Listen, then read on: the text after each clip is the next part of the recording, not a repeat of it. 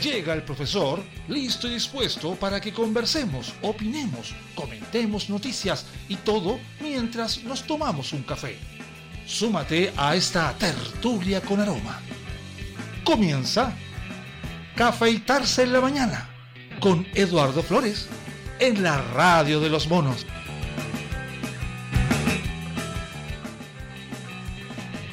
Hola, buenos días. ¿Cómo va?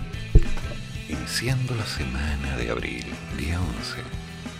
Enterándonos de algunos cambios, algunas propuestas, algunas ideas, las evaluaciones del gobierno, la intención de eliminar el CAE.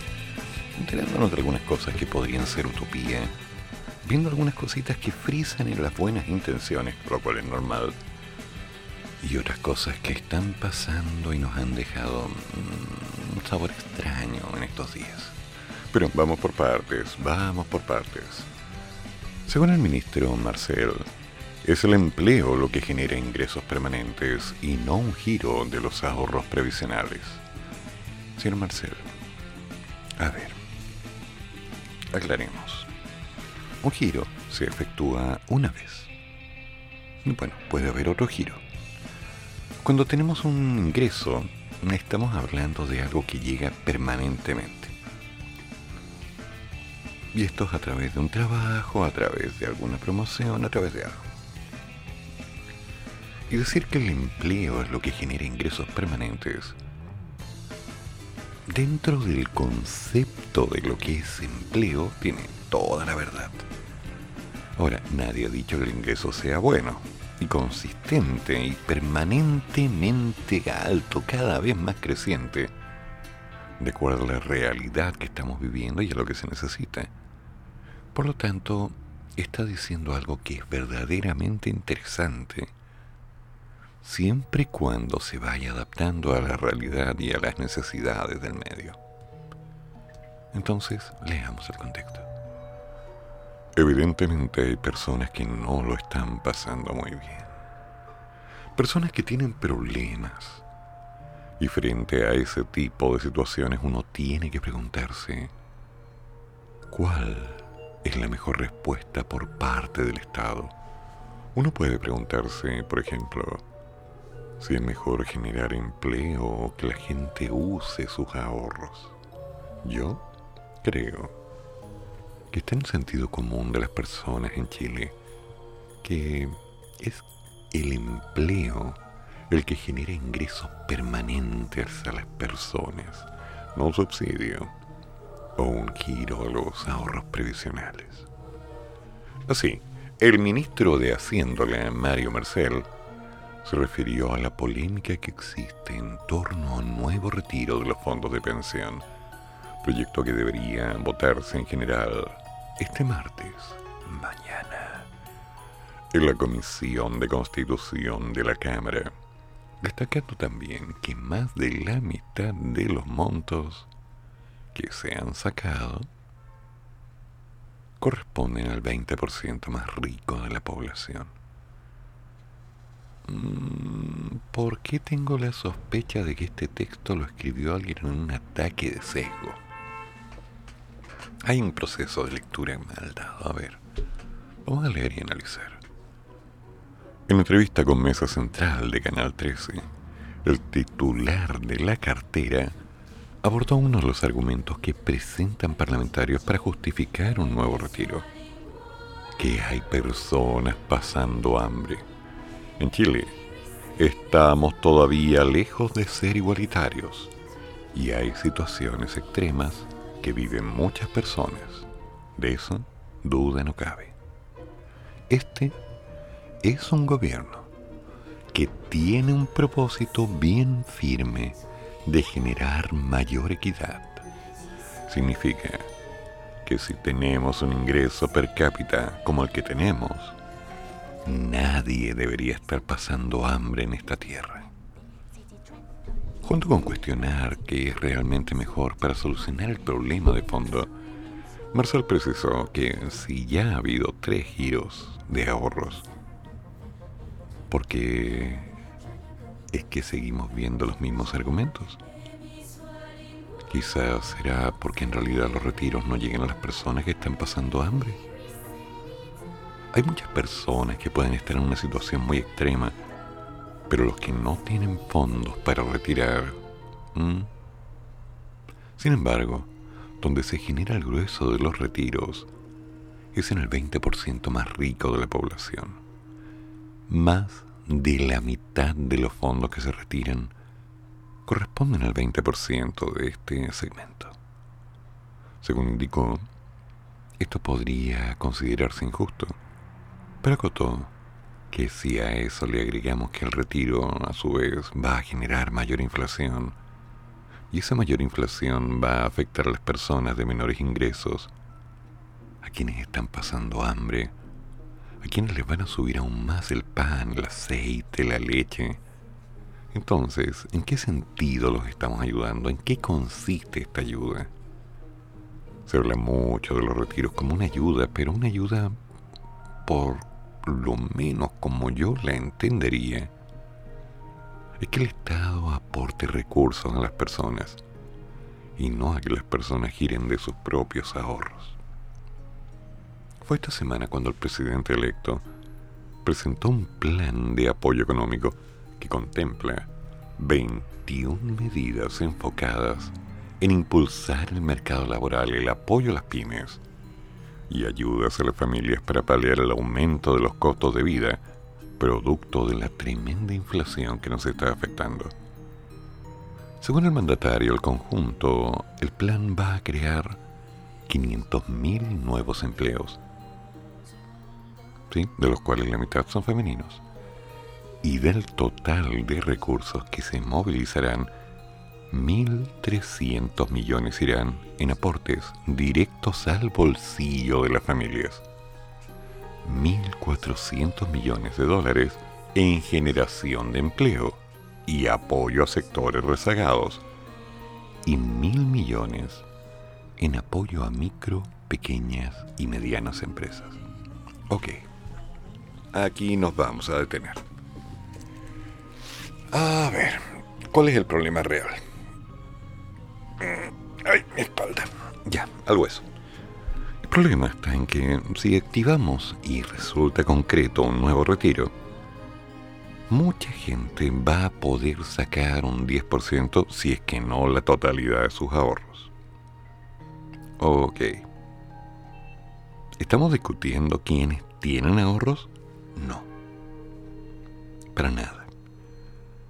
Lo que está en evidencia es que hay gente en este momento que puede aún hacer un retiro y que necesita ese dinero por alguna causa. Me incluyo. Punto. Pero ¿cuál es el problema de un retiro? El problema del retiro es doble. Por un lado, cuando sacamos una cantidad de capital y la ponemos en circulación, automáticamente ese dinero dispara la posibilidad de oferta y demanda. Innegable. Así que no está controlado, pasa directamente a la calle. Por otro lado, si se autoriza el retiro, todas las inversiones que ha hecho la AFP, sea cual sea, van a tener que hacer una disminución de esos capitales. Y por lo tanto ese nivel de inversión en desarrollo baja, lo cual nos afecta a todos. Ahí hay dos puntos. No se trata de justificar el retiro en base al hambre. Se trata de encontrar formas que nos permitan disminuir nuestro nivel de endeudamiento y por otro lado pueda potenciar la fuerza laboral para que la gente gane un poco más. Pero, cuando alguien recibe un dinero, un premio, una lotería, un quino, un loto, un retiro del cuarto por ciento, qué sé yo, se lo gasta. Y se lo gasta rápidamente. ¿Tú no? Ok, pero tu vecino posiblemente sí, porque la gran mayoría hace eso. Ahora, ¿cuál es el plan del gobierno? El plan es activar una serie de procesos que en forma gradual vayan entregando circulante dentro del medio. Porque si se le apoya a la pyme, la mipyme o cualquier tipo de pequeña, micro o mediana empresa, incluyendo el concepto de mm, regularización, por decirlo así, cada una de estas pequeñas empresas empieza a tener un movimiento de capital, un impuesto a la renta, un movimiento circular en el cual automáticamente los capitales van y vienen, el capital se mueve. Las cosas empiezan a mover la máquina. Una de las cosas que molesta en economía, que a veces la gente no entiende, es que el dinero como tal no es riqueza. La riqueza está en el movimiento del dinero, que el dinero esté generando dinero y no que se convierta automáticamente en un intercambio, un trueque de, mira, tengo este oro, te lo cambio por esas baratijas, dame ese televisor, ese auto, esta cosa y esto y esto. ¿Mm? Ya, vemos otro punto. Llega el dinero. Ay, yo tengo que pagar la línea de cuenta corriente, listo, pago las tarjetas de crédito, lo demás que dé al día. No le debo un peso a nadie. Por ahora. Por ahora. Pero cuando empiezan los problemas y empezamos a tener una pequeña necesidad de efectivo, adivina, líneas de crédito, las tarjetas, hay que... y empezamos de nuevo. Mientras tanto, la fuente que nos había dado la solución para calmar nuestra sed, cada día está un poquito más seca. Y de pronto lo que teníamos guardado ahí pierde rentabilidad porque ahora tiene menos agua todavía debido a que las inversiones se hicieron y, bueno, en vez de empezar a ganar, comenzamos a perder. Entonces estamos en una dicotomía concreta. Cuando el nuevo retiro salga, tal como lo digo, cuando salga, mucha gente va a decir hay que sacarlo ahora. Porque Pasado una cantidad de tiempo, los fondos que estén allí guardados van a empezar a bajar por pérdida. Es imposible evitarlo. Y una vez que son sacados, la gente tiene que decidir si los va a invertir en fondos mutuos, en depósitos en AFP, en un negocio, en comprar algo que le rente en el tiempo porque ya no estamos tan encerrados así que podemos hacer algo, o en gastarlo. Y la gente va a tener que tomar una decisión para la cual no está preparada. Esa es una verdad. Por otro lado, el gobierno está entregando alguna serie de proyectos, nada concreto, proyectos para generar empleos, con las condiciones adecuadas para que las personas puedan postular a dichos empleos y en base a lo mismo generar un ingreso. El drama está en que no todo el mundo va a poder tomar esos empleos. Por restricciones, por montos, por capacidades, por competencias, por credenciales, hay de todo. Entonces, aquí tenemos un problemita grave porque necesitamos una respuesta que nos active dentro de un proceso económico. Necesitamos generar fuerza laboral. Necesitamos generar oportunidades laborales. Necesitamos generar negocios rentables en el tiempo. Y también, por sobre todo, necesitamos generar una conciencia de proceso, de ahorro, que nos permita paliar un futuro mediano a largo plazo. ¿Cómo? Ese es un tema. No podemos educar a alguien que ya está educado y no le podemos decir qué es lo correcto a alguien que ya cree que hace lo correcto. Consignemos que la realidad a lo largo de estos años, desde octubre, en 18 19 de aquel año, el pasadito de la primavera, ¿no se acuerdan? En el 2019, involucró un nivel de presión brutal que nos afectó a todos. Listo, se lograron algunos movimientos, se aprobó una convención constitucional para definir y reorientar la nueva constitución, un tema del cual hablaremos pronto. El país empezó a moverse en otro aire de cambio, de necesidad. Porque eso de no son 30 pesos, son 30 años.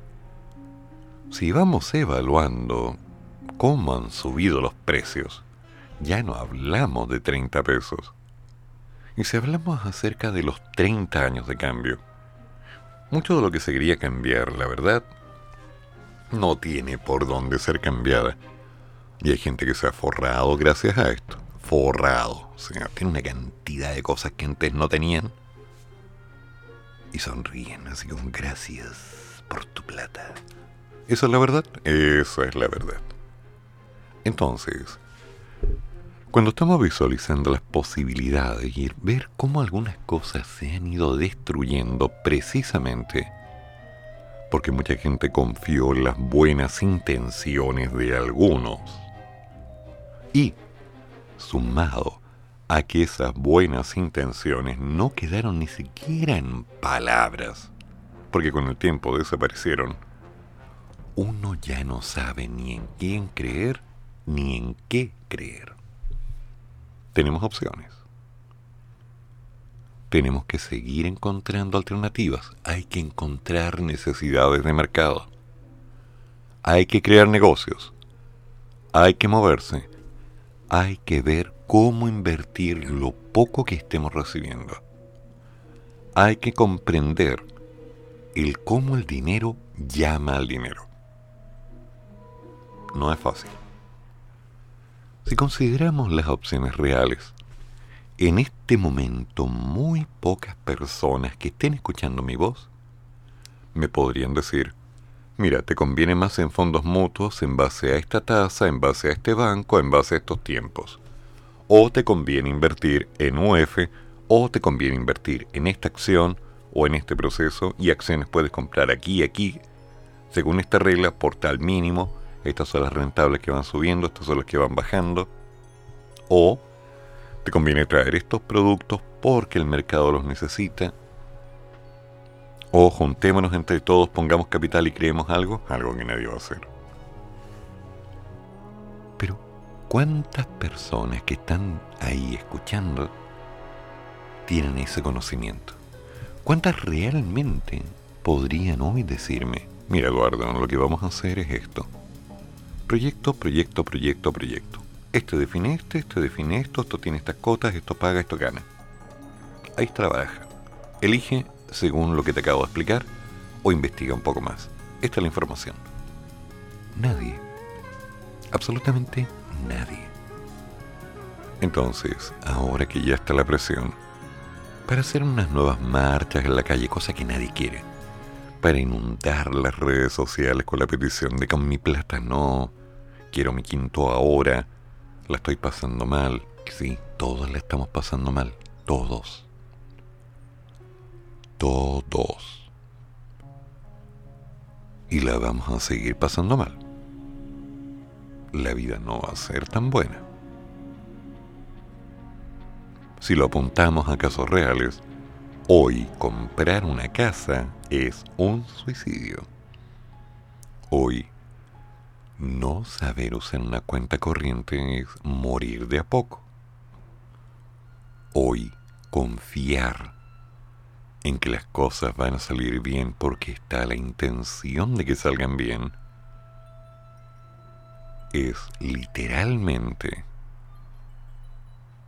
iniciar una relación con un salto de fe al peligro sin conocer ni los demonios propios ni los ajenos, esperando que de aquí en adelante todo va a salir bien. Y todos sabemos que ese tipo de relaciones, cuando uno tiene 14, 15, 16 años, son bonitas. Pero difícilmente se mantienen en el tiempo. Entonces, damas y caballeros, hay que pensar bajo las opciones reales. Si existe la posibilidad de un nuevo retiro, si existe la posibilidad de potenciarnos laboralmente para poder generar alternativas de trabajo, una rentabilidad, que nos encuentren estrategias, una labor que le encargo a los economistas, para bajar los precios, para controlar esas alzas terribles. Ahí podríamos empezar a construir. Así que primero pensar y luego a decidir. ¿Un café? Comencemos.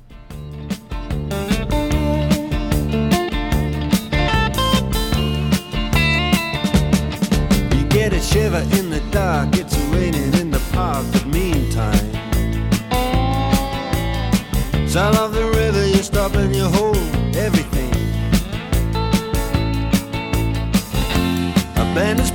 Dixie, double fall time.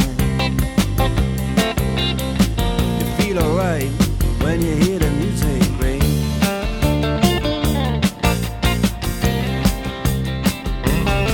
Well, now you step inside, but you don't see too many faces. Coming in out of the rain, they hear the jazz go down. Competition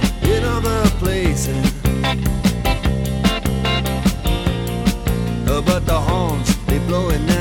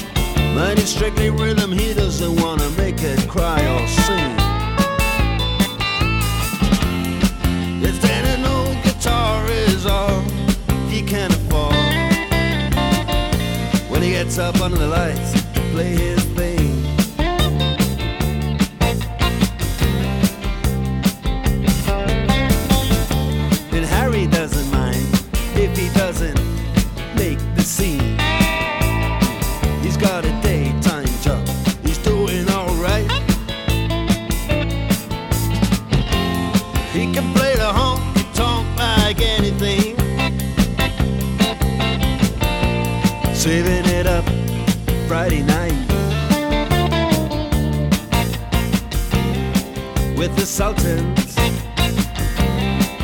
with the Sultans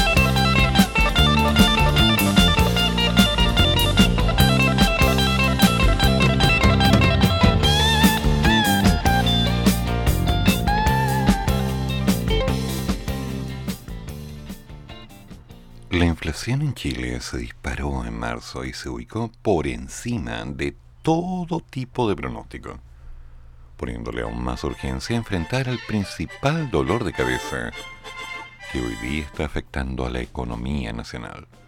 Según el IPC, Índice de Precios al Consumidor, informado el día de ayer por el INE, que es el Instituto Nacional de Estadísticas, los precios de la canasta básica escalaron en términos mensuales casi un 2%. Hay que viajar casi 30 años al pasado para encontrar un registro superior que fue en octubre de 1993, donde la tasa de IPC subió en un 2,6%. Con esto, la inflación anual en Chile acumula un crecimiento del 9.4%, el mayor nivel desde octubre del 2008, cuando muy cerca del 10% que el Banco Central estaba pronosticando que se alcanzaría a mitad de año. Queda muy poquito, cuidado. Es decir, los precios están aumentando más rápido de lo previsto, con nuevas presiones por los efectos de la guerra en Ucrania, lo que podría provocar un nuevo retiro desde los fondos de pensión, entre otras cosas. Cuidado, esta noticia ya tenía sesgo. Hay gente que me dice, oye, pero ¿qué tiene que ver la guerra con nosotros? Bueno, entre otras cosas, petróleo. Oye, pero nosotros no le compramos petróleo a Ucrania, ¿no? Pero nada, nos gusta la ucraniana, no el petróleo. No, el problema es otro. Y lo voy a explicar en forma sencilla porque todavía hay gente que no comprende. Nosotros somos consumidores productores de muchas cosas, pero consumidores. Y cuando somos consumidores, compramos, no producimos. Entonces, para poder comprar, las cosas se importan. El aceite que tenemos, sí, nuestro aceite, carísimo por cierto, si mal lo miran, no es solamente aceite de canola o aceite de maravilla. En general es aceite de soya, tratado pero aceite de soya, traído de Argentina, de Bolivia, de Venezuela. ¿Ok? Y traerlo involucra un costo de transporte, tal como cualquier otra cosa que estemos trayendo. No es el comprar un lápiz, una hojita, un celular, porque esté aquí.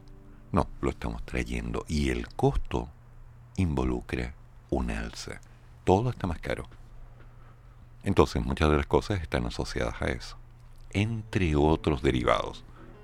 Por lo tanto, las consecuencias de los costos se deben a lo que está pasando alrededor del mundo y nos afecta directamente. ¿Ok?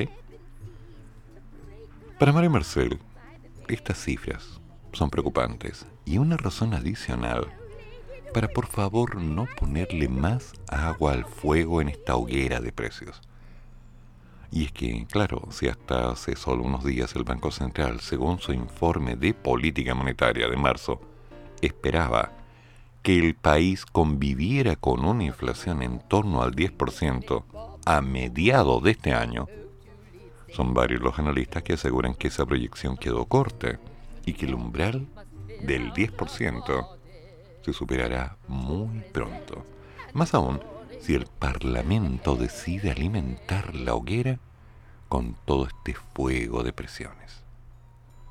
En tres meses, acumulamos la inflación de todo un año normal.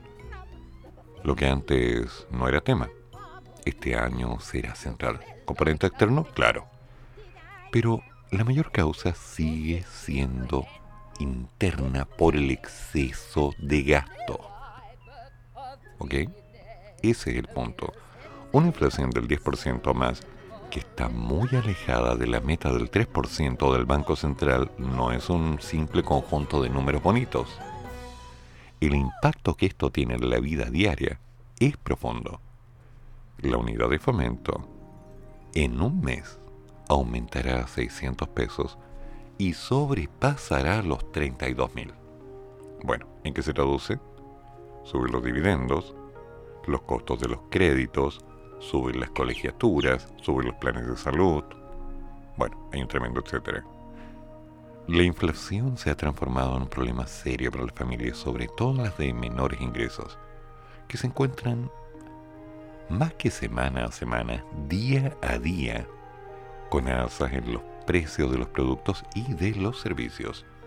Y también esto plantea un golpe directo a los inversionistas que acuden al mercado financiero y se dan cuenta de la presión de las tasas de interés y por supuesto el riesgo del encarecimiento de un crédito. Quizás uno de los mayores problemas de una alta inflación, además de la dificultad que tiene bajarla, es la pérdida del poder adquisitivo de las personas. Un impuesto invisible, como lo califican algunos. Por ejemplo, una persona que ha tenido un sueldo mensual de un millón durante un año, en la práctica, ese sueldo ha perdido cerca de un 10% de su valor. Es decir, su poder adquisitivo disminuyó más de 90 mil pesos. Ello, sumado a las trabas de una fuerte escalada de precios, pone el ahorro, dado que ahora los consumidores deben desembolsar más dinero para comprar los mismos productos, y considerando que los productos que más suben son los del consumo general, por ser los de primera necesidad, no hay como evitarlo. El problema es que no estamos acostumbrados a vivir con una inflación superior al 10% desde el año 93. Y eso genera que el periodo de adaptabilidad será largo. Y no se pueden asumir estos costos considerando que muchas deudas están indexadas en UEF. Es tema. Por lo tanto, los niveles de inflación altos es algo complejo de equilibrar sobre todo si los sueldos tienen reajustes desfasados. Es decir, existirá una pérdida de poder adquisitivo fuerte y un aumento de las tasas de interés de todos los créditos. Es público que vivimos con tasas muy bajas en los últimos años y que no estamos acostumbrados a una estabilidad que hoy se está modificando bajo la línea de la incertidumbre. Estamos en una situación crítica no solo por el efecto de la inflación, sino también por el riesgo de una estabilidad política. Los dos pueden generar una mala tormenta y hay que acostumbrarse a estar mojado.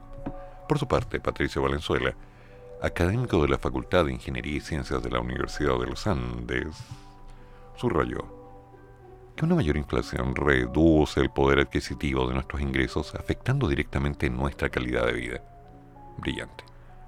Además genera una mayor incertidumbre, lo que tiende a reducir la inversión productiva y así generar un empleo. Añadiendo además que es probable que la inflación supere el 10% en los próximos meses. Ya, académico, de la Facultad de Ingeniería y Ciencias Aplicadas, de la Universidad de los Andes, mencionando lo obvio, notable. Sin duda, el control de la inflación se le ha escapado de las manos al Banco Central y un control de la misma hacia finales de años se complica. Estamos en una situación compleja, especialmente si pasamos el umbral del 10%. La inflación que estamos experimentando es históricamente alta. Ya. Y recalcó que es importante que no se apruebe un nuevo retiro. También es importante que exista una responsabilidad fiscal del gasto y de la política monetaria del Banco Central para que busque cómo ser más efectiva. Por otro lado, David Cohn, académico del Instituto de Economía de la Universidad Católica, a ver si este está más preparado, veamos, comentó que la inflación es costosa en la medida que es inesperada y provoca desajustes en los presupuestos y en las decisiones de las familias y empresas. Las personas cuyos salarios no se ajustan por inflación pierden poder adquisitivo y se vuelven más pobres. Los ahorros no están protegidos contra la desvalorización del dinero, pierden rentabilidad o caen. Esto en general afecta más a las personas de menor poder adquisitivo. Además, las empresas pueden posponer decisiones de inversión si tienen incertidumbres sobre los precios futuros de sus productos. En general, el sistema de precios pierde sentido como asignador eficiente de recursos, lo que afecta la competitividad de la economía. La inflación alta se va a prolongar en el tiempo y por lo tanto van a aumentar los mecanismos de indexación, lo que a su vez elevará la persistencia de la inflación y hará más costoso reducirla. Bien con, lo tienes claro. Cuanto más alta sea la inflación, más persistente, más dañará la credibilidad del banco y evidentemente del gobierno. Más difícil será reducir esta inflación como tal. Y por supuesto, aparecerán más costos sobre la actividad económica. Por eso, es imprescindible no aflojar los esfuerzos para combatirla. Otro problema que ve Berríos de la Universidad de Chile es que su juicio Chile no se valora realmente con una estabilidad financiera y económica como la que tuvo hace ya, ¿cuánto? ¿20 años? De hecho, no hasta hace no mucho en los 90, la inflación en el país era del 27,3%. Antes de eso, en la década de los 70, tuvimos una de las más altas del mundo. Cuando el país tenía inflaciones, era todo muy diferente. No había acceso a crédito.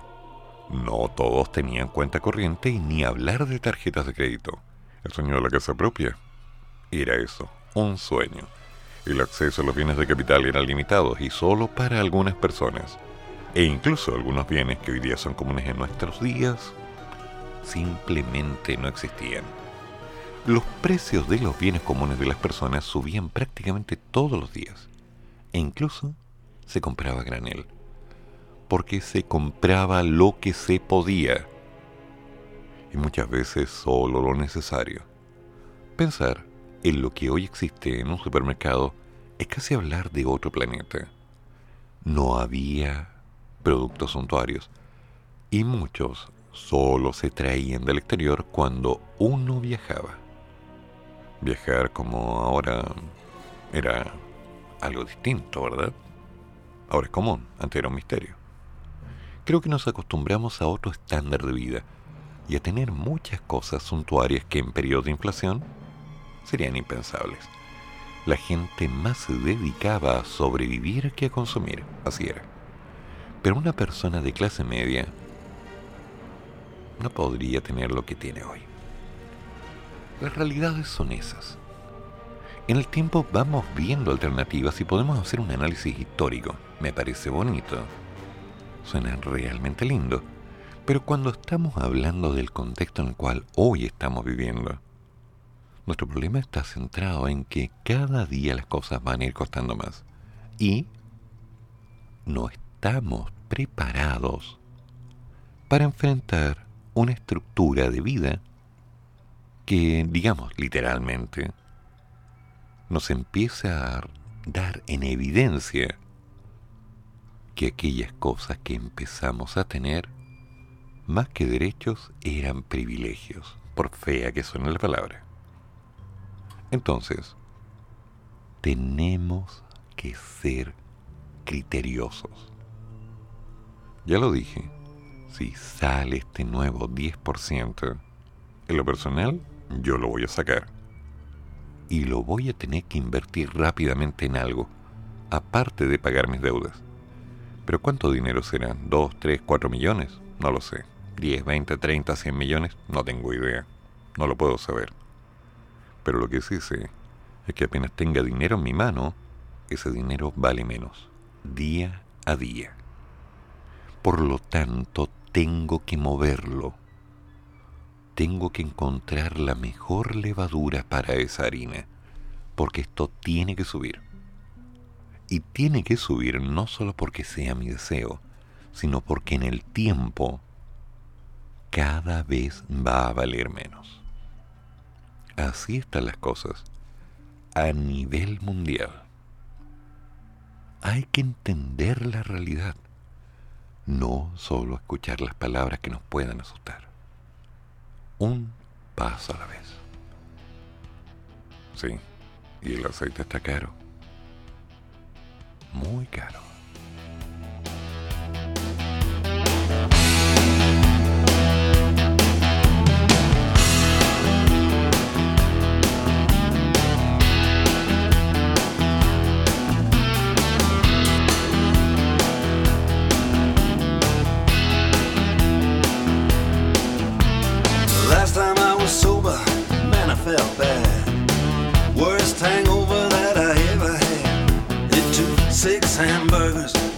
And all night.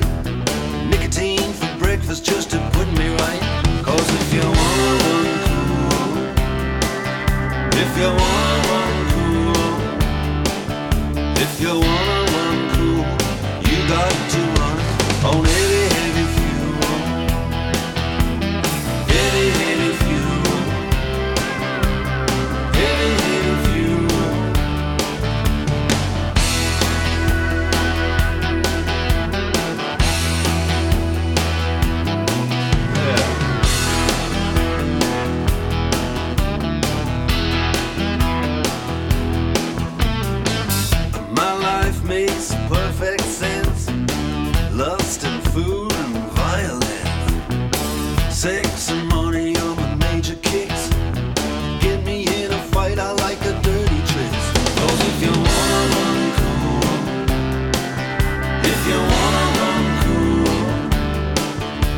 if you wanna run cool, you got to run on heavy, heavy fuel.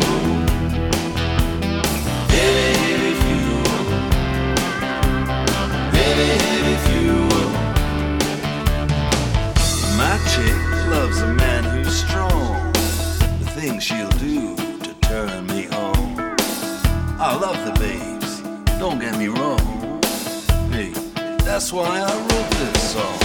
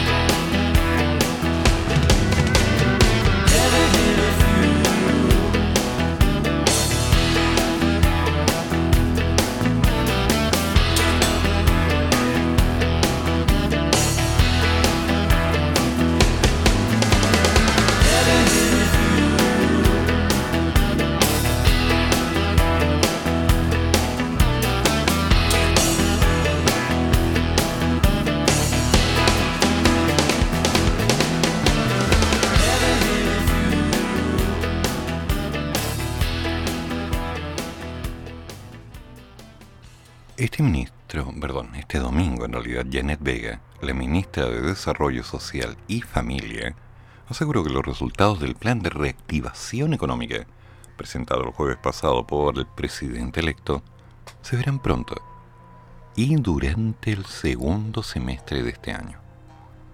En conversación con Estado Nacional, la secretaria de Estado dijo, cremillas, veremos efectos en distintos momentos.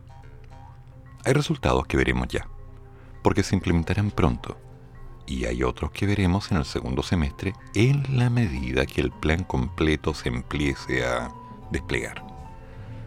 Janet Vega indicó que el objetivo fundamental de la iniciativa es generar las condiciones para que podamos reactivar el empleo y en particular lo que tiene que ver con inversiones. La reactivación tiene foco en aquellos que se están quedando atrás, para que no siga aumentando esta brecha de inequidad que existe. Según señaló la titular, agregó que para eso están las 21 medidas que además todo lo que significa la reinyección directa tanto a las familias o a las pymes, también significa una inversión pública.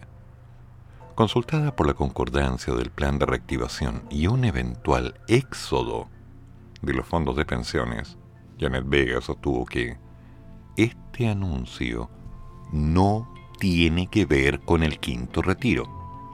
Esto tiene que ver con la posibilidad de reactivar al país de una manera más rápida y en particular con aquellos que están quedando más rezagados. Según Vega, el quinto retiro es una mala política pública. Estamos en estos momentos con la inflación más alta que habíamos tenido en mucho tiempo. Si hacemos el quinto retiro, la inflación va a subir. Es su mirada. Cabe recordar que el jueves pasado el presidente presentó un plan de apoyo económico que contempla 21 medidas enfocadas en impulsar el mercado laboral, apoyar a las pymes y generar un ingreso directo a las familias. Lo anterior, claramente con el fin de ayudar a las personas ante esta inflación que está afectando. Pero esas 21 medidas las vamos a tener que analizar paso a paso, porque incluyen bonos, una política que antes ha utilizado mucho, en fin, congelar precios de transporte, contener alzas de combustibles. Mm, son planes complicados de cumplir porque no es tan simple como decir, mira, vamos a hacer esto y esto y esto y esto y esto y esto. A ver, analicemos. En el jueves pasado el presidente mostró un plan con 21 medidas enfocadas en impulsar el mercado laboral. La propuesta, bautizada como Chile Apoya, Plan de Recuperación Inclusiva, contempla la movilización de recursos públicos por 3.700 millones de dólares, los que se movilizarán principalmente desde la glosa republicana y el Fondo de Emergencia Transitorio. El plan tiene seis ejes Reincorporación del mercado formal remunerado. Inversión pública. Apoyo a sectores rezagados en la recuperación. Impulso a las MIPIMES. Ingresos y costos de vida. Y finalmente, institucionalización de mecanismos de proyección económica y social. Según el mandatario, en conjunto el plan va a crear 500.000 empleos, 250.000 de los cuales son femeninos. Y del total de recursos que se movilizarán, 1.300 millones irán en aportes directos al bolsillo de las familias, 1.400 millones en la generación de empleo y apoyo a rezagados y 1.000 millones en apoyo a micro y pequeñas empresas. El plan contempla el congelamiento de los precios de transporte público regulado en todo el país y durante este año. Para ello, se apunta a inyectar recursos a los subsidios del sistema red Transantiago. y los sistemas de transporte público regionales y rurales regulados.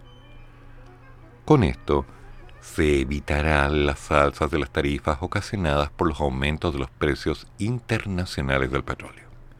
También se incrementarán los recursos para la contención del alza de la parafina, el petróleo y la benzina.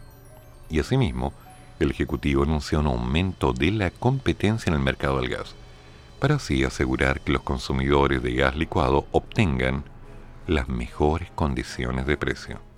Además, el gobierno indicó que se extenderá el IFE laboral, ampliando los plazos de postulación hasta septiembre de este año, con foco en grupos prioritarios, mujeres jóvenes entre 18 y 24, mayores de 55 y personas en situación de discapacidad. Esto, sumado a un incentivo adicional para personas cuyo empleo ha tenido una lenta recuperación. A su vez, de producirse un confinamiento generalizado, que es lo que conversamos durante varios días, se ha presentado un proyecto de INFE de amplia cobertura y se establecerá también por ley un fondo de emergencia que se utilizará para el pago de bonos, subsidios y aportes al seguro de cesantía. Se ampliará el subsidio protege de 200 mil pesos mensuales por hijo para las trabajadoras con hijos de hasta 4 años de edad, que actualmente es hasta los 2 años, y que no cuenten con una red de apoyo. También se aumentará la beca de alimentación para la educación superior, BAES, en un 15%. Un aumento que no va a ser suficiente, pero el compromiso es dar un comienzo importante. Por otro lado, destacó que se va a presentar un proyecto que se ha conversado con la CUT para aumentar significativamente el salario mínimo. La meta es llegar a los 400.000 este año. Se va a crear un bono especial para los trabajadores de la cultura. 450.000 pesos para un total de 30.000 trabajadores de la cultura que se han visto afectados. Mm, ya. En el mundo de la cultura no se pide limosna. Lo que ellos quieren es trabajar. Por lo tanto, hemos decidido terminar con los aforos en los espectáculos culturales para que puedan reactivarse ante esta nueva fase verde que se va a anunciar el día de mañana. Y va a entrar en funcionamiento el jueves. Para las pymes, golpeadas por las turbulencias generadas por el COVID, entre otras tantas turbulencias, el plan considera el aumento de la cobertura de programas de apoyo a la reactivación desde Corfo y Cercotec. Bien. Concentrados en actividades del turismo, la cultura y el emprendimiento femenino. Con esto, se espera beneficiar al menos a 120.000 pymes. Al mismo tiempo, se fortalecerán los programas de acceso a crédito para 100.000 micro y pequeñas empresas no bancarizadas, junto con flexibilizar los programas de garantías para apoyar a empresas que no accedieron a los famosos créditos FOGAPE. Mientras que la pequeña minería se apunta a la creación de una línea de crédito extraordinaria gestionada a través de la Empresa Nacional Minera, ENAMI, que permite que pequeños productores accedan a financiamiento para reactivar sus operaciones. Para los adultos mayores, se ampliará en 50% los recursos en los centros diurnos de adulto mayor, CEDIAM, sumado a extender a todas las regiones los establecimientos de larga estadía para adultos mayores. En tanto, el plan detallado por el presidente electo contempla la creación de un fondo de 300 millones de dólares para nuevos proyectos de inversión de gobiernos locales y tiene como principal foco un apoyo intensivo a la mano de obra de carácter verde y con un efecto multiplicador sobre la actividad, empleo y la inversión privada. tienen un gobierno que está decidido a apoyarlos y dar lo mejor por responder a sus urgencias y anhelos. Se van a cometer errores, los vamos a corregir y vamos a salir caminando en la medida que trabajemos como equipo. Suena bien, aunque hay varias cosas en el aire que no quedan del todo claras. Hay buenas intenciones, hay procesos, hay pasos, hay proyectos. No veo de dónde van a sacar los fondos para poder mantener este sistema y no veo el cómo puedan llegar a ser permanentes en el tiempo. Pero veo movimiento. Y debo confiar en que hay un razonamiento económico que apunta a que esto pueda ser estable. Voy a pensar que esto es así. Por otro lado, estoy consciente de que mucha gente se va a aprovechar buscando el cómo poder agarrar una tajada grande porque siempre ha sido así. Sin embargo, hay que ser criterioso con que esto va a tomar tiempo, así que apretémonos los cinturones, apliquemos economía de guerra y sigamos un poco más. Aún quedan cosas por hacer, mucho por hacer.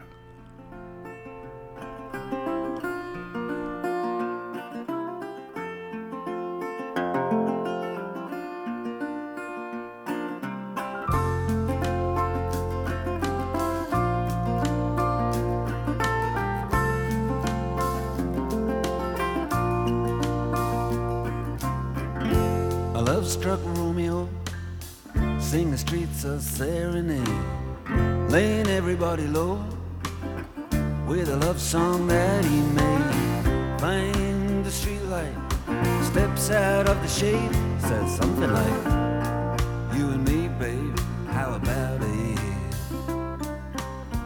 Juliet says, "Hey, it's Romeo. You nearly give me a heart attack." He's underneath the window. She's singing, Eli, my boyfriend's back shouldn't come around here singing up at people like that. Anyway, what you gonna do about it? Juliet, the dice was loaded from the start, and I bet, and you exploded into my heart, and I forget, I forget the movie song. When you gonna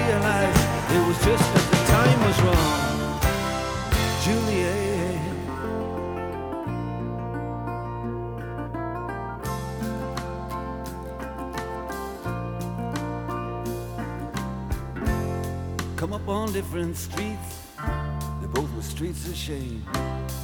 Both dirty, both mean. Yes, and the dream was just the same. And I dreamed your dream for you, and now your dream is real. How can you look at me as if I was just another one of your deals? When you can fall for chains of silver, you can fall for chains of gold, you can fall for pretty strangers, and the promises they hold.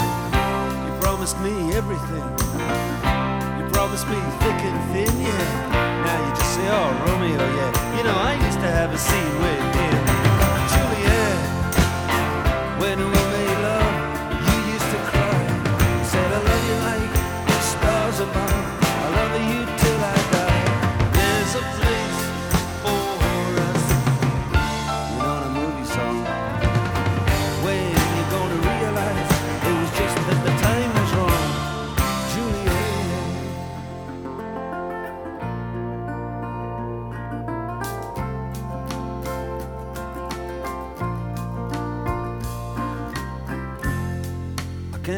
talk like the talk on the TV. And I can't do a love song like the way it's meant to be. I can't do everything, but I'll do anything for you. I can't do anything except be in love with you. And all I do is miss you and the way we used to be. All I do is keep the beat kiss you through the bars of a rhyme.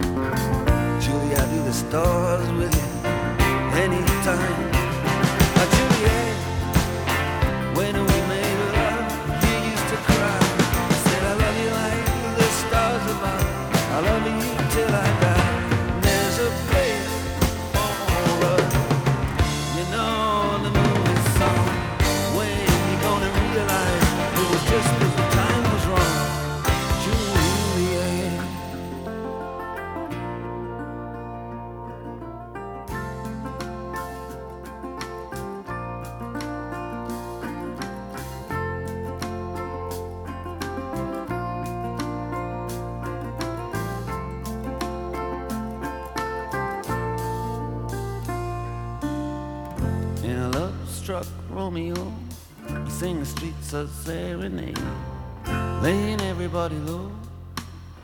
With a love song that he made.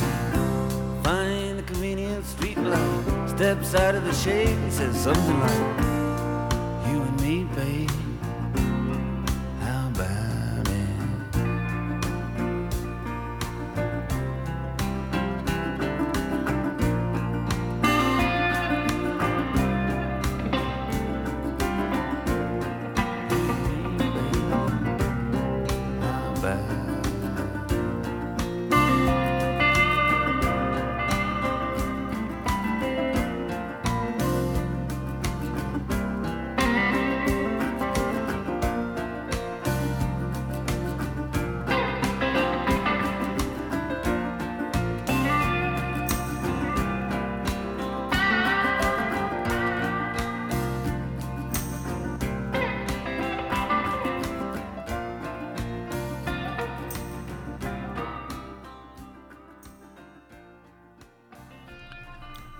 Ver estos modelos de reactivación económica sabiendo que hace pocas horas el ministro de Transportes mencionó que la idea es que el 2023 sí retomemos el alza de los pasajes y que la gente entienda que es importante que los bienes y servicios recojan los costos que significan.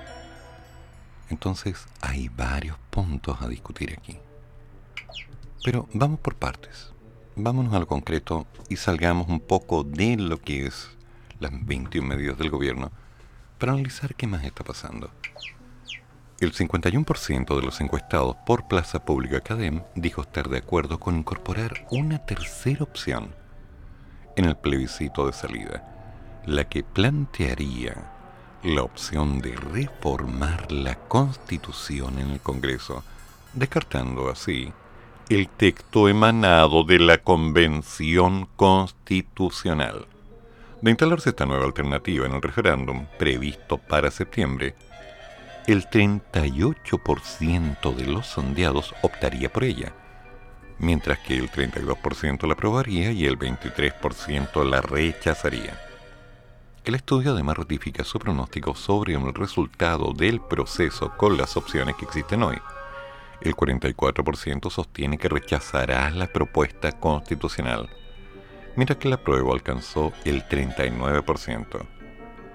El 17% dijo no saber o simplemente no respondió. Por otra parte, la confianza en la Convención Constitucional subió levemente esta semana llegando a un 46% y los desconfiados disminuyeron, situándose en el 52%. En tanto, el 44% de los consultados aprobó la gestión del presidente electo en la semana de abril, en la primera, mientras que el 41% la desaprueba completando un alza de 21 puntos en un mes. Mientras, después del denominado caso Chambonada, se registró una caída en la aprobación de la ministra Siches, que la situó en un 45% versus el 50% que le dio una evaluación negativa. Recordemos que Juan Sutil le dio un perdonazo, pero hay que ser claro. La señora ya ha gastado toda su vida y ahora ya no puede volver a equivocarse. Es tema. A su vez, los titulares de educación, Marco Antonio Ávila, ya llegaron a un 72% de aprobación. Y el ministro de Hacienda, Mario Marcel, con un 70%. El sondeo se realizó entre el 6 y el 7 de abril mediante consultas telefónicas a 700 personas mayores de 18 que residen en 180 comunas ubicadas en todas las regiones del país. Cuenta con un margen de error del 3% porcentual y el 95% de confianza, lo que no es malo. Al contrario, es un excelente sondeo. El ministro Ávila está hablando de la posibilidad de eliminar el crédito aval del Estado, la posibilidad de condonar deudas. Cuidado con eso. Cuidado. Porque la gente empieza a tener una serie de expectativas esperando que las cosas resulten bien, con esa confianza natural de que las palabras van acompañadas de promesa y cumplimiento. Así que atento ahí. Y con respecto al señor Marcel, hay que ser criterioso. El hombre está haciendo un trabajo sin hacer promesas. Él está avanzando, apuntando en un objetivo que depende de otras personas y de tiempo. Así que los sondeos en parte tienen que estar un tanto cegados las opciones reales de desarrollo de cada uno de estos proyectos va a depender de otras variables. Si, por ejemplo, existiera la opción real de poder terminar con estas deudas eternas, en las cuales la gente se tuvo que sacrificar a un nivel increíble para estudiar en los 90, tal vez, y solo tal vez, podríamos disminuir esta brecha de gastos, aún sabiendo que mucha gente simplemente no paga las deudas como tal. Entonces, mi pregunta sería, ¿cuáles son los nuevos marcos? ¿Cuáles son las nuevas tendencias? ¿Cuáles son las líneas curriculares? ¿Cómo van los remediales? Aprovecho de mencionar algo que me llamó la atención. Bueno, Sigo ofreciendo clases particulares en alasala.cl, cálculo, estadística, matemática en general, preparación para exámenes. Yo ayudo a entender. Yo no hago las pruebas, ¿ok? Para que no me llamen por eso. No le hago pruebas ni trabajos a nadie. Pero los chicos me han mandado algunas guías y algunas cosas que han estado viendo en institutos y universidades. Y puedo decirlo, el nivel está volviendo a ser lo que era ya no basta apuntar a simplemente aprenderte una fórmula. Ahora hay un razonamiento, hay una aplicación, hay un nivel de exigencia mayor. Razón por la cual se está creando una diferencia. Y no sé bien, la nueva prueba de admisión a la enseñanza superior parte en competencias me preocupa, porque tras estos dos años en los cuales los chicos han estado en pandemia, los niveles de aprendizaje bajaron, un tema que vamos a hablar después del siguiente tema.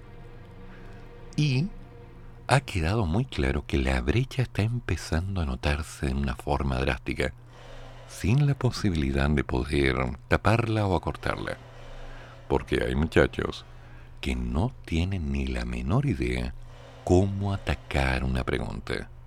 El tema se va a poner complicado y se va a poner denso porque no tenemos tanto tiempo para aplicar remediales. Queda mucho por hacer, mucho por hacer.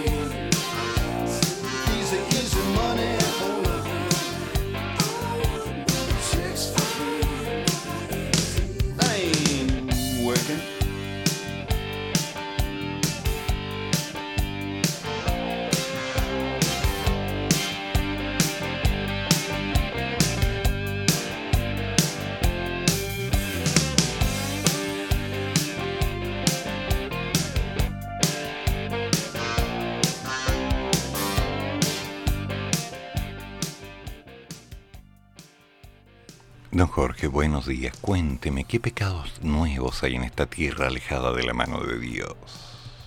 Profesor, buenos días. Espero que esté bien. Estoy contentado hasta ahora porque estaba entre el trabajo y atendiendo a don Alex, que tuvo un pequeño accidente con su pañal. ¿Está bien? Ah, entiendo. Eh, en cuanto a las medidas del gobierno, ya suenan bien. Vamos a ver cómo se dan y, cuál es el efecto real en las personas. El tema del quinto retiro, sí, mucha gente lo necesita para hacer sus proyectos, pero bueno, está todo el tema del, del sistema de reparto, cómo va a ser, las deudas son Hay, hay mucha tela que cortar ahí, ¿ah? hay, hay, hay mucha tela que cortar. No, la verdad no me he informado mucho como para poder dar una opinión así concreta, pero he visto algunas cosas en... Aparte de ver las informes austral, también veo videos de ambos lados de, la convención. Y hay cosas que no me están gustando, para verla bien, o sea, las denuncias que están haciendo estos, los tipos de derecha, que no sé si sean tan reales, como la, como la izquierda en la convención es más alta, en la convención es más alta, más gente, están haciendo arreglos por debajo, haciendo poniendo reglas nuevas para que los para poder vetar proyectos. Hay mucha cosa comunitaria indígena ahí que están tratando de arreglarla para que tengan más acceso que las personas comunes, lo cual, según mi punto de vista, si llegase a ser así, no habría igualdad ante la ley, entonces ahí estamos en, caemos en falacias constitucionales y un montón de cosas. Eh, a ver si es que Alex quiere hablar con nosotros. En este momento está conectado a su Matrix Pechuga. ¿Ya? Alex, ¿algo, para decirle al profesor? Ok. okay. Está conectado su Matrix Pechuga, entonces cuando se conecta la Matrix Pechuga no, no, no. No, ni los hermanos guayos que lo salvan de ahí, no sacan de ahí, no, nada. Así que, profesor, eh, bueno, pronto vamos a salir de vacaciones, vamos a estar unos días fuera y después pues tendríamos tener tiempo para, para que venga a tomarse un tecito, juntarnos, revisar algunas cosas sea bienvenido de lo que le quede entre sus clases de tiempo. Abrazos grandes y no voy a decir buen café porque se me acabó y se me olvidó comprar ayer el domingo en la feria, así que hoy día no hay buen café. Ya, profesor, buen día. Gracias, Jorge. Sí, ánimo.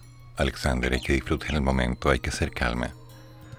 Él tiene buena vida. Pero vámonos al caso. Lo que había dicho, la pérdida de aprendizajes afectó hasta tres veces más a estudiantes de establecimientos públicos que a colegios pagados en pandemia. El Centro de Estudios Horizontal elaboró un índice en base al tiempo que estuvieron cerradas las escuelas y al tipo de recinto el que asistieron los niños y adolescentes entre el 2020 y el 2021. Una de las consecuencias que ha dejado la pandemia es el impacto a nivel educacional. Lo anterior se ve reflejado en un aumento de casos de violencia, como también el aprendizaje. El largo periodo sin presencialidad produjo en los estudiantes una falta de interacción con sus pares, dejando una poca efectividad de la educación a distancia. La investigación elaborada por el Centro de Estudios Horizontales estimó el efecto de la pérdida de aprendizajes y claro que es un tema. Porque lamentablemente, bajo ciertos estándares, muchos estudiantes lograron notas increíbles. Todos los promedios casi sobre el 7, siendo el 7 el máximo. Sí, no pregunten cómo. Pero que al momento de llevar a la práctica, dado que ahora estamos en un modelo presencial, han estado frisando el 2 o el 3. Es decir, no aprendieron nada. Bajo esa línea, algunos de estos estudiantes ya se encuentran en cuarto medio, el último año de enseñanza media, y por lo tanto deberán rendir una prueba para poder ingresar a la universidad. Independiente de la oferta de muchos centros de formación que están regalando becas como locos para entrenarlos en el objetivo de ingresar a la educación superior, es absolutamente evidente que la meta de muchas instituciones está en nivelar los aprendizajes, pero no así la habilidad interna de los muchachos para no abandonar. Por consecuencia, muchos de estos angelitos podrían entrar a una educación superior tan solo para estrellarse contra algo que no van a poder mover. Y me preocupa, porque este tipo de situaciones se va a vivir a lo largo de este año, el próximo y el siguiente. Pasará bastante tiempo antes que podamos llegar a una nivelación real, y la brecha existente entre los distintos tipos de colegio ha quedado tan en evidencia que lamentablemente por mucha magia que traten de hacer en el Ministerio de Educación, hay que asumir el costo real de que los muchachos no están preparados. La vida sigue. Ha llegado el momento en los cuales hay que tomar decisiones. ¿Qué voy a hacer? Termino cuarto medio y me voy a un centro de formación técnica, a un instituto. Hago una carrera corta por ahora y después me preparo para entrar a la universidad. A sabiendo que el tiempo corre y de pronto ya tienes más edad. Sí, estás más viejo. ¿Y qué pasa realmente con lo que los colegios están haciendo hoy día para remediar. Están a presión. Tienen que encontrar estrategias que apunten no solo a la nivelación de los aprendizajes, sino la integración de los mismos muchachos a un sistema en el cual la realidad ya no está tras una pantalla como estaba durante los últimos dos años. Están tratando de hacer milagros fácil no va a ser, muy por el contrario. En cada momento las cosas se pueden ir complicando un poco más. Y por lo mismo hay que empezar a construir estrategias de nivelación, apoyar a los docentes, desarrollar caminos que permitan dentro de un tiempo, evidentemente, lograr algo que llamaremos nueva realidad. No es fácil, no va a ser fácil pero tenemos que ir adaptándonos.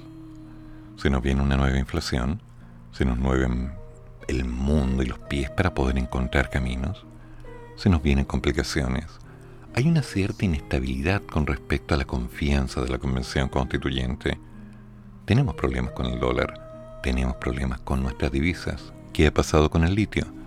La violencia en Araucanía no ha cesado. El problema de inmigrancia en el norte tampoco las políticas internas de comunicación están un tanto carentes de confianza. Y si le vamos sumando las cosas que nos están afectando a lo interno, quiero comprar algo para comer y sé que es mejor que sea algo para preparar, porque en costos cada vez está más caro. La realidad nos está golpeando día a día. Y podemos quejarnos pero no podemos dejar de hacer cosas. Tenemos que ser coherentes, prácticos, fundamentalmente objetivos. Perderle el miedo al cambio, aceptar la nueva realidad y de ahí en adelante construir lo necesario para que las cosas empiecen a funcionar. Insisto, fácil no va a ser, pero la vida no es para cobardes y los niños van a copiar de nosotros el cómo vayamos enfrentando cada día. Así que cara en alto, lávate la cara y vamos de nuevo. Hagamos lo que hay que hacer. Siempre hacia adelante, porque hay que seguir.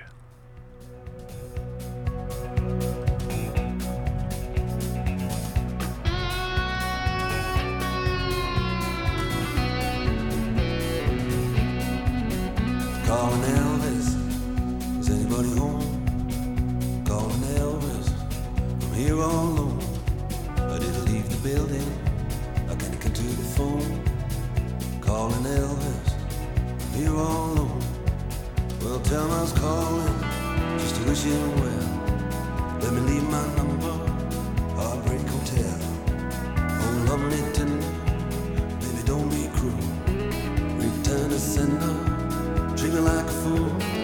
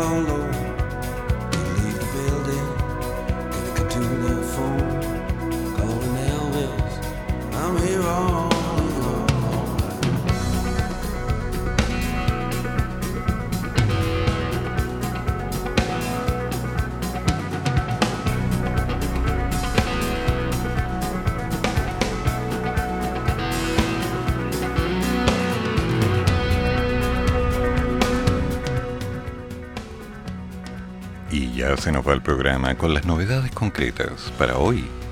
Hoy día después del Maña Mañando, en el cual se verá una pregunta interesante. Comidas callejeras, ¿cuál te gusta, cuál no te gusta? No comes nada hecho en la calle. A ver, cuéntamelo todo. ¿Qué es lo que te gusta a ti? ¿Un mote con huesillo, una carnecita? Algo que no tenga tanto aceite, digo yo. Mm, vamos a ver. Las cosas se van poniendo interesantes porque terminando el Maña Mañando, a las 11.30 de la madrugada, Mata por el arte con Matahari. A las 12.45 el horóscopo de Alma de Bruja. Y a las 14 horas Me haces tanto bien con Patricio Guiluz, el hombre que no le invita un café a nadie. Sí, nos vamos adaptando, nos vamos acercando. Estamos cambiando. Lentamente nos acercamos a la realidad. Y caballeros, tengan paciencia, que la vida se pone cuesta arriba, pero no por eso es mala, simplemente es diferente. Y algunos tenemos la costumbre de caminar, así que calma, tiza, buena letra, paciencia, confianza, y hagamos lo que hay que hacer. Damas y caballeros, ahora te lo damos en el Maña Mañando la Mañana.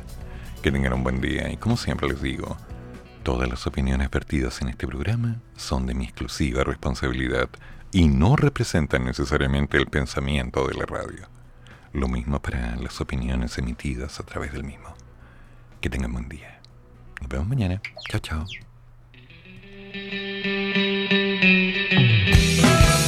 Termina el programa, pero sigue el café.